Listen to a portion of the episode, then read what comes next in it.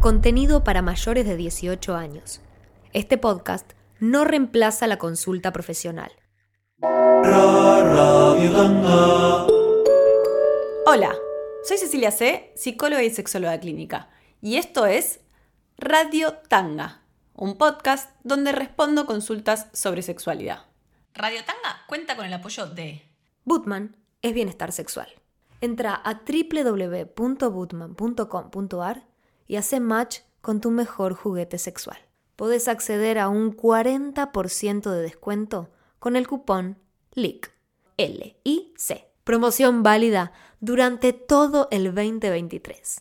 También contamos con el apoyo de Viasec. Viasec Gel es el primer hidratante vulvo vaginal con ácido hialurónico. Seguilos en Instagram, arroba viasec.eurolab o ingresar en su página web viasec.com.ar. Se consigue solo en farmacias. Hoy presentamos Sexomnia. Hola licenciada, sé que recibís millones de mensajes, pero quería contarte y ver si me puedes ayudar con esta situación. Con mi pareja, cuando estoy dormido, intento tocarla de manera sexual. Y el otro día no recuerdo haberlo hecho. Me cuenta ella que la desperté intentando tocarla. No es una situación que me guste y quisiera solucionarla. ¿Vos sabés cómo podría hacerlo? Gracias si lees el mensaje. Vamos con la siguiente consulta. Buenas tardes, licenciada. Abre paréntesis, no sé cómo más referirme a usted, cierra paréntesis. Así que respondo a esta consulta dentro de la consulta. Me pueden tratar de licenciada o de LIC o Cecilia o C. ¿Cómo se sientan cómodos y cómodas? Le consulto, me trata de usted, mi amor, por ciertas situaciones que he vivido con mi novio mientras dormíamos y por las que sospecho que tiene sexomia. La primera vez que sucedió fue el año pasado. Yo lo desperté y tuvimos sexo, entre comillas, de manera normal. Él respondía, se movía y hasta hablaba. No me di cuenta hasta el día siguiente en que me comentó que no recordaba nada de lo que habíamos hecho. Me asusté mucho pensando que había abusado de él, pero él no se lo tomó así. Las siguientes veces fueron esporádicas, en las que era él quien me despertaba con tocamientos efusivos repentinos, de los que nuevamente no recordaba nada al día siguiente.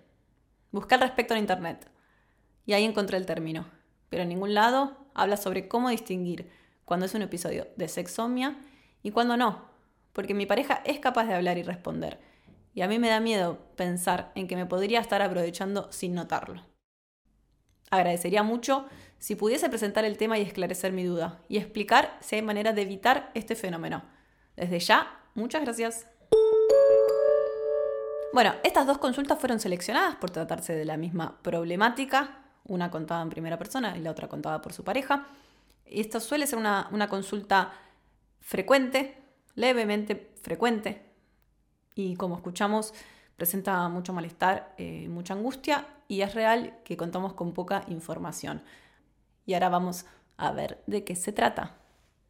La sexomia, también llamada sonambulismo sexual, es un tipo de trastorno del sueño y fue descrita en la International Classification of Sleep Disorders en el año 2005. International Classification of Sleep Disorders. Fue descrita como variante, como una variante de las parasomnias no REM. Las parasomnias son eventos físicos indeseables que suceden mientras dormimos. Pueden referirse a movimientos o comportamientos, pero también a experiencias, o sea, emociones, percepciones y cosas que vamos soñando mientras dormimos.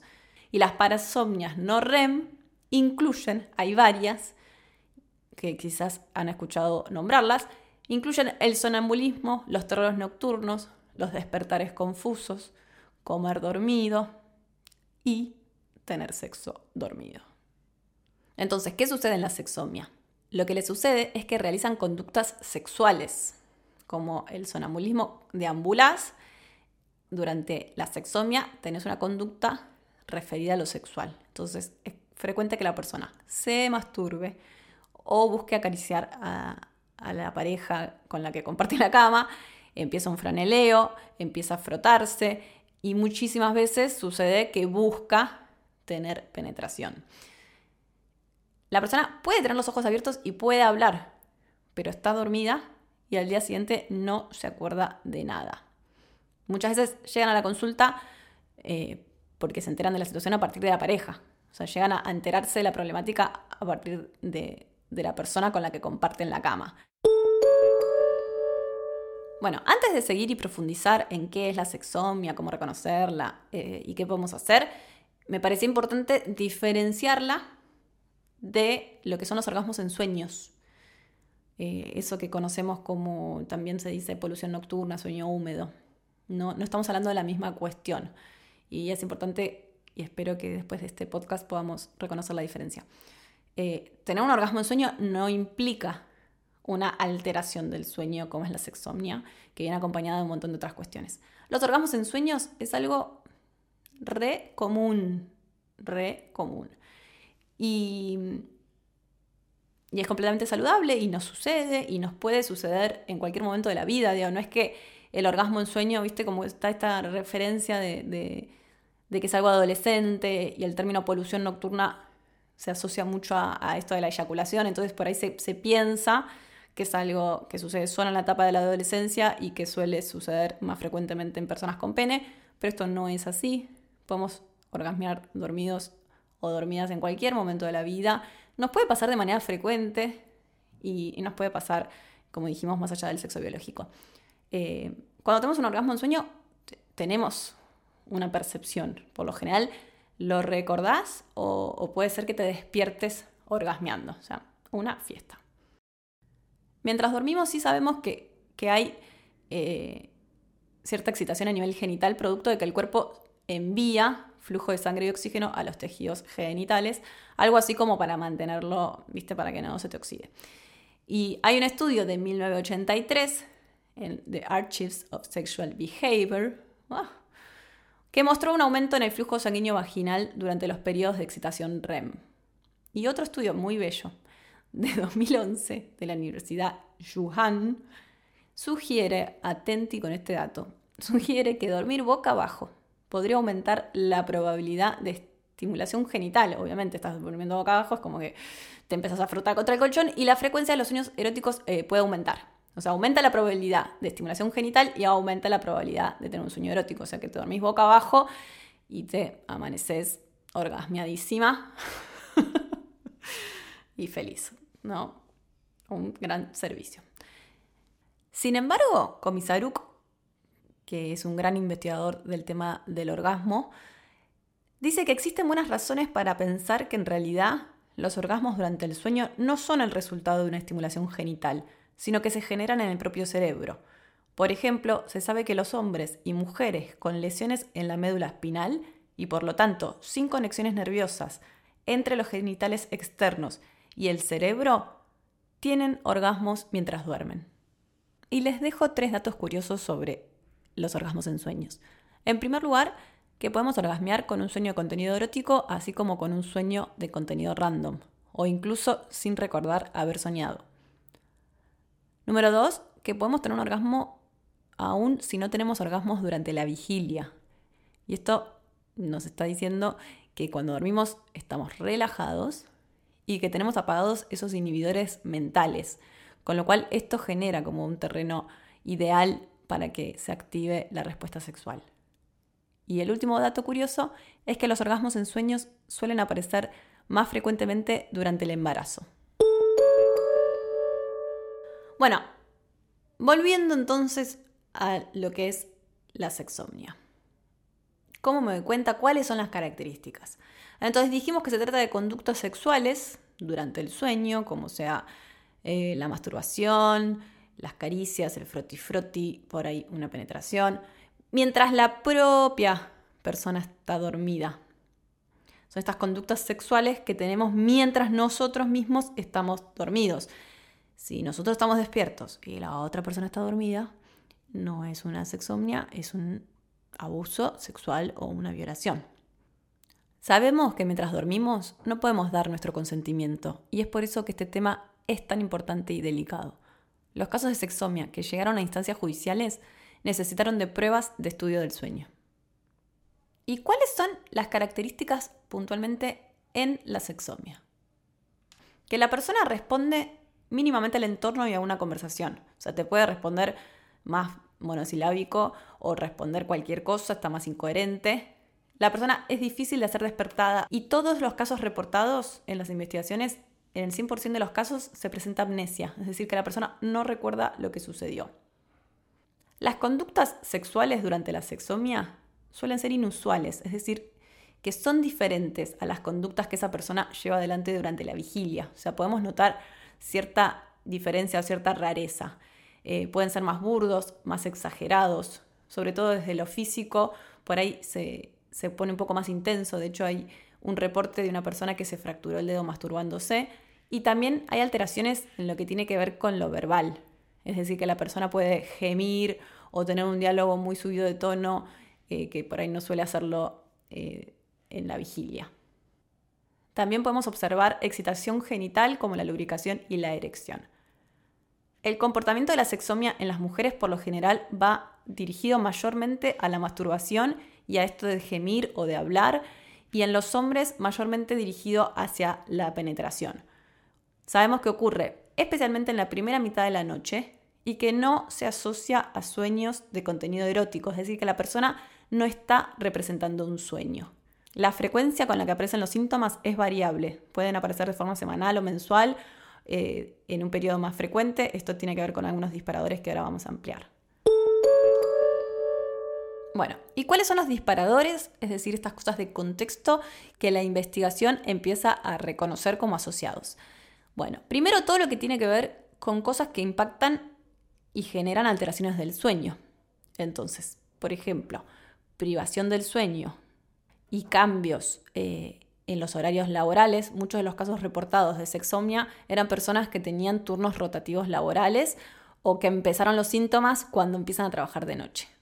Entonces, cualquier cosa que impacte en tu ciclo del sueño, cualquier alteración, eh, puede ser un disparador para esta problemática. Otro es el estrés. Otro tiene que ver con el consumo de alcohol y de drogas como la marihuana. Sabemos que estas cuestiones impactan en el sueño. Y algunos medicamentos. Eh, hay reportes de medicamentos asociados a los síntomas de sexomnia. También se reportó en los casos de sexomnia que el contacto físico con una persona en la cama eh, podía hacer que, la, persona empiece con estas conductas. Bueno, ¿y qué sabemos sobre eh, estas personas que, que, desarrollan una sexomnia? Al parecer se presenta predominantemente, predominantemente en adultos varones jóvenes. O sea, es más frecuente en los varones que en las mujeres, puntuando en promedio 32 años que también presentan con frecuencia otras alteraciones del sueño, ya sea en la vida adulta o en la infancia. Y de las principales alteraciones del sueño contamos primero con el sonambulismo y también con trastornos respiratorios del sueño. También está asociado con hablar dormido, con los terrores nocturnos, el bruxismo, el síndrome de piernas inquietas, los despertares confusionales y la parálisis del sueño también asociado a las apneas, a los ronquidos y en personas que presentan somnolencia durante el día. Bueno, ¿y cuál es el tratamiento que se sugiere ante una problemática de sexomnia? Obviamente que esto es un podcast que no reemplaza y no estamos haciendo tratamiento, pero sí estamos eh, compartiendo a partir de las investigaciones cuáles fueron las distintas indicaciones y cuáles fueron, obviamente, las que tuvieron más éxito. La indicación más utilizada es la higiene del sueño.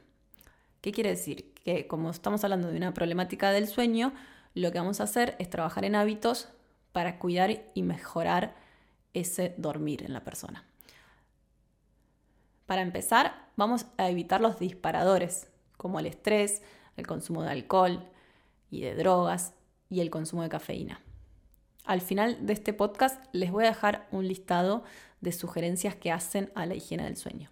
También generar un ambiente propicio al sueño y estar muy atentos, muy atentas a los cambios en el turno de trabajo, por ejemplo, a todos esos cambios de nuestra vida que nos pueden generar una alteración o una privación de sueño. Todas esas cuestiones son las que nos generan como una vulnerabilidad para que estos síntomas aparezcan en personas que tienen esta problemática. Lo aclaro porque no se trata de que eh, si dormís mal o dormís poco vas a empezar con conductas de sexomia. Esto es una vez que hay un diagnóstico, qué medidas podemos tomar. Otra indicación importante que tiene que ver con, con otro de los disparadores que fuimos hablando es evitar el contacto con la persona que se comparte la cama. Entonces sugieren, por ejemplo, algo muy simple, que es poner algo entre las personas, por ejemplo, una almohada, o sea, levantás el vallado. También muchos tratamientos se basan en medicación, no voy a dar nombres, lo pueden consultar con sus médicos. Em, tengamos en cuenta igual que hay medicaciones que están asociadas a la aparición de los síntomas. Además, dentro del tratamiento de la sexomia se deben tratar las alteraciones del sueño asociadas. Si tenés dudas, si presentas alguna sintomatología, no dudes en acercarte a un neurólogo una neuróloga o cualquier especialista que se dedique a la medicina del sueño. A modo de conclusión, o sea, por último, pero no por eso menos importante, quiero remarcar que acá estamos hablando de una conducta que sucede con la persona dormida, con la persona dormida, con la persona que lleva adelante esta conducta. Y como decía el primer mensaje, que era en primera persona, el mensaje de la persona que sufría esta problemática, él lo puso en palabras textuales que decía, no es una situación que me guste y quisiera solucionarla. Entonces, la angustia al respecto es algo clave y el intento de solución. No es algo que la persona haga intencional, sino que sucede de forma involuntaria mientras la propia persona duerme. Como dijimos, hay culpa, hay angustia, hay vergüenza y hay búsqueda de solución. Tengamos claro esto, porque una cosa es una cosa y otra cosa es otra cosa. Cuanto más visibilicemos y le quitemos el tabú a la sexomia, mayor información y posibilidad de tratamiento tendrán aquellas personas que la padecen y mayor información tendremos para poder diferenciarla de conductas abusivas. También es importante comprender que la sexomnia no tiene que ver con alteraciones de la vida sexual, es decir, que no se presenta porque la persona tiene gustos sexuales raros, entre comillas, o, porque está en abstinencia, o porque tiene una historia de trauma sexual. Tiene que ver con el sueño, no con la sexualidad. De hecho, el 100% de los casos estudiados, las personas reportaban vida sexual satisfactoria. Bueno, y les dejo esta chapa del libro ¿Por qué dormimos? de Matthew Walker. 12 consejos para un sueño saludable. 1. Seguir un mismo horario de sueño. Vieron que ahora hay muchas aplicaciones eh, o el celu que te dice, te ponen la alarma para recordarte que te tenés que ir a dormir. O sea, así como nos ponemos una alarma para levantarnos, ponernos la alarma para irnos a dormir, con el objetivo de poder mantener siempre el mismo horario de sueño. Número 2. Hacer ejercicio físico por lo menos de 2 a 3 horas antes de irnos a dormir. Entonces, insisto, si uno ya puede tener en cuenta el inicio y el final del sueño, como ir organizándolo, también podemos acomodar nuestros hábitos para que no se peguen tanto a la hora del sueño, aquellos hábitos que sabemos que eh, demoran el sueño. Entonces, hacer ejercicio siempre dos o tres horas antes de la hora en la que nos queremos dormir. Número 3. Evitar la cafeína, el pucho, las gaseosas, eh, todas estas cosas que sabemos que los efectos pueden durar hasta 8 horas.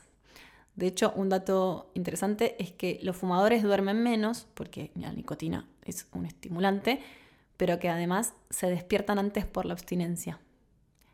Sabemos que la nicotina es altamente adictiva, entonces te despierta antes el craving. Número 4. Evitar el alcohol antes de dormir. Un excesivo consumo de alcohol hace que no entres en el sueño profundo. Puede producir alteración de la respiración y hacer que nos despertemos a mitad de la noche cuando se vaya el efecto del alcohol. Número 5. Evitar comer pesado antes de dormir. Número 6. Si estás bajo algún tipo de medicación, consulta con tu médico si esta medicación puede generar insomnio. Y por favor, no automedicarse contra el insomnio. Número 7 no a la siesta después de las 3 de la tarde. Número 8. Relajarse antes de dormir. Yo creo que esta no la hace nadie. La verdad que pretendemos ir de mil a cero. O sea, estamos haciendo cosas que nos aceleran, como eh, estar chateando, la adrenalina de las redes, la pantalla, cosas que nos aceleran y de repente cerramos todo y pensamos que nos vamos a dormir. Por eso es importante decir, bueno, tengo un horario en el que quiero conciliar el sueño, me voy preparando. Hacemos un ritual para ir bajando y sacándonos el día de encima. Lo mismo que, que yo recomiendo hacer cuando queremos tener sexo, como y por ahí no puedo entrar en ese estado de relajación tan fácil, entonces tengo que ir preparándome. Número 9, la ducha relajante previa ayuda, tanto para irnos a dormir como para el sexo. Número 10, tengamos en cuenta el ambiente. Por ejemplo, que la habitación sea oscura, sea fresca y sin dispositivos.